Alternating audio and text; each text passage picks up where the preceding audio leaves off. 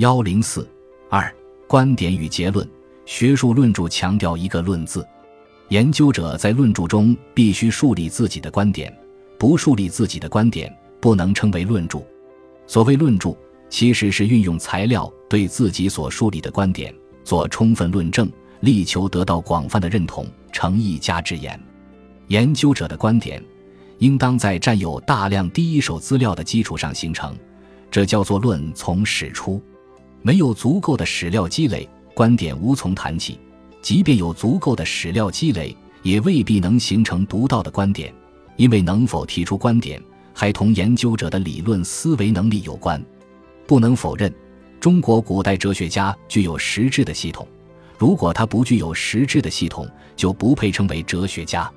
不过，中国古代哲学家并不用形式上的系统表达其实质上的系统，这正是中国哲学的特点之一。如何从哲学家非形式的系统中提炼出实质的系统？这需要研究者独具慧眼，善生慧解，树立独到的观点。所谓观点，就是研究者运用自己的理论思维能力，对哲学家实质的系统所做出的概括、理解和解释。哲学史的书写未必是哲学家实质系统的写照，但一定是研究者观点的汇集。如果说观点的形成取决于史料，那么观点的表述则是用史料证明观点。哲学史的书写应当是观点与史料的完美结合。论著的结构其实就是观点之间的逻辑联系。观点同标题有区别，二者可以一致构成直接关系，标题就是观点的直接表述；二者也可以不一致，观点同标题构成间接关系。有的标题只表明论域，如某某人某某思想研究，仅从标题看不出作者的观点，但绝不意味着作者没有观点。作者的观点通常在开篇明确提出。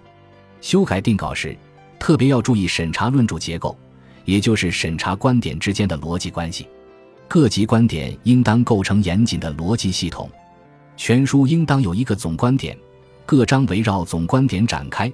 任务在于以次级观点为总观点提供证明，说明总观点得以成立的理由。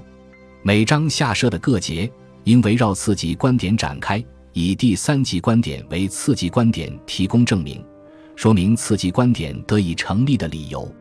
节下所说各级专题，以此类推。总之，无论哪一级观点，都必须得到论证，一环套一环。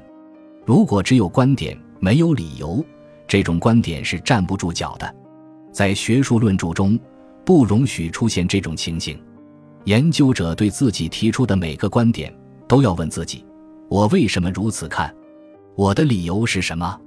我的理由是否充分？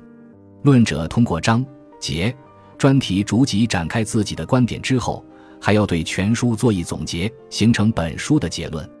结论是对开篇所立总观点的回应，使之更加明确。更加深刻，结论是从各章归纳出来的，不是另立观点。